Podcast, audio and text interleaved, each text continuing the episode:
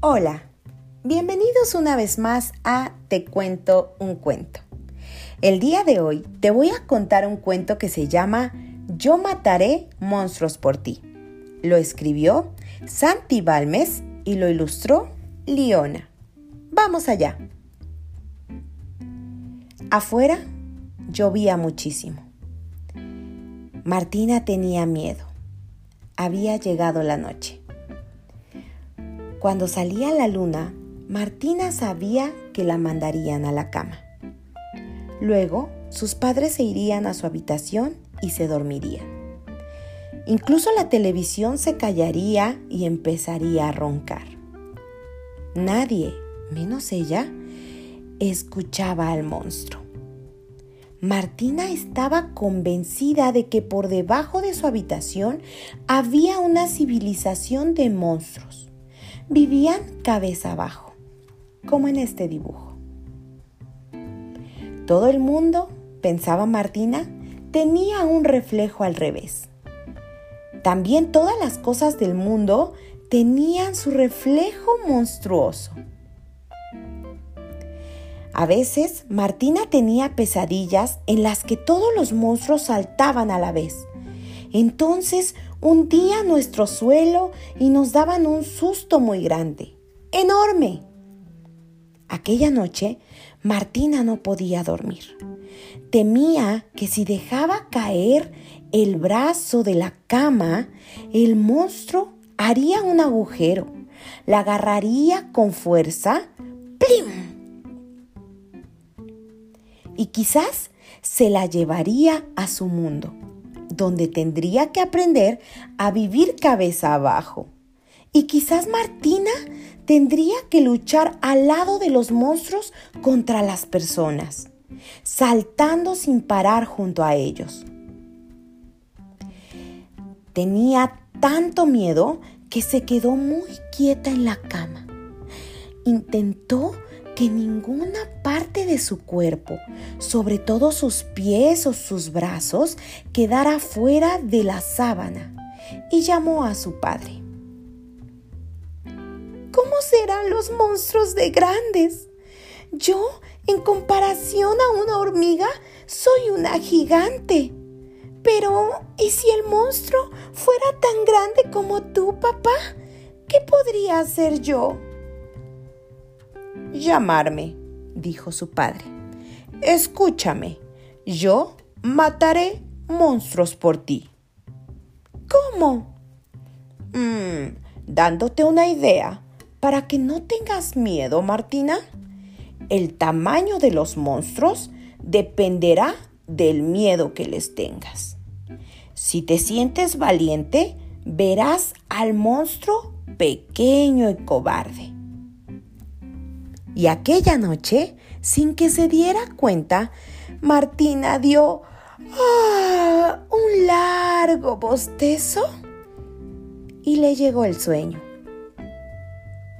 Entonces, Martina soñó con una niña monstrua. Estaba recubierta de pelo rosa y era bastante rechoncha. La niña monstrua se llamaba Anitram. Anitram tenía miedo. Había llegado la noche, cuando salía la luna. Anitram sabía que la mandarían a la cama. Luego, sus padres monstruos se irían a su habitación y dormirían con aquellos ronquidos de monstruo. Incluso la televisión monstruosa de pelo rosado se callaría y empezaría a roncar. Nadie, menos ella, escuchaba a la humana. Anitram estaba convencida de que en la otra cara del suelo había una civilización de humanos. Caminaban cabeza abajo. Todo lo que ella conocía tenía su reflejo al revés. Las calles rosas del mundo monstruo, las casas peludas y los árboles azules. Había tantos humanos como monstruos. Así que en caso de pelear, la batalla sería muy igualada.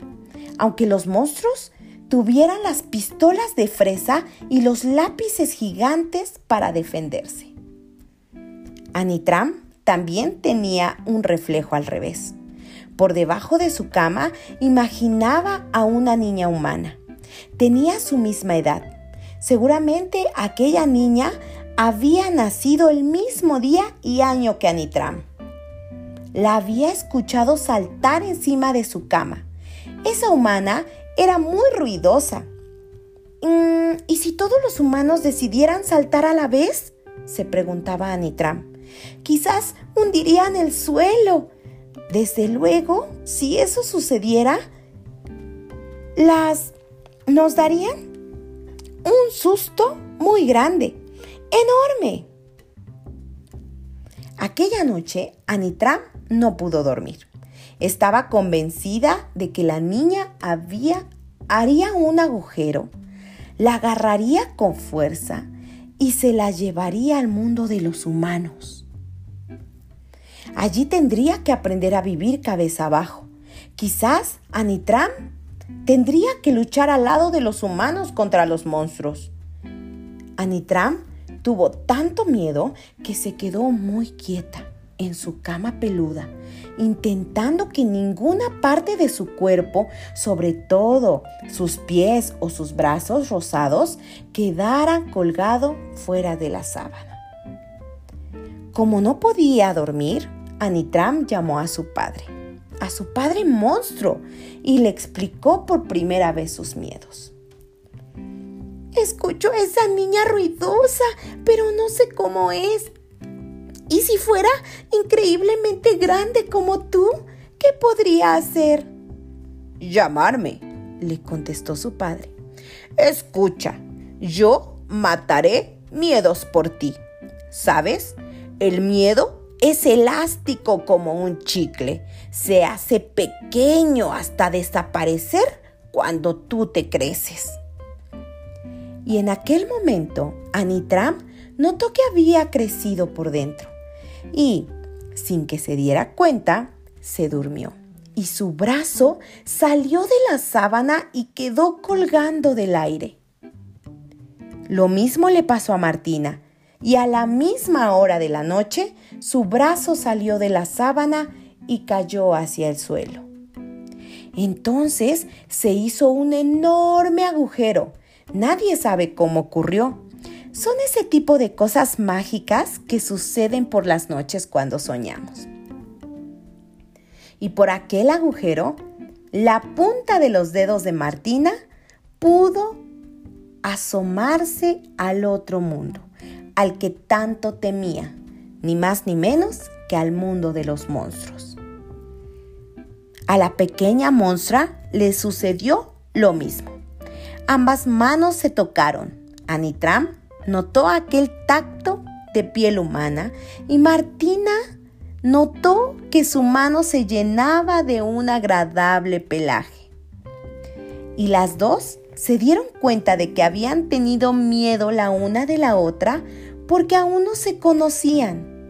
Y a partir de entonces, las dos dejaban caer su brazo cada noche. Cada noche buenas noches.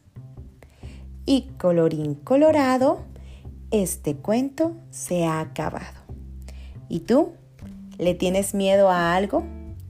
Recuerda que del tamaño de tus miedos será el tamaño de lo que le temes.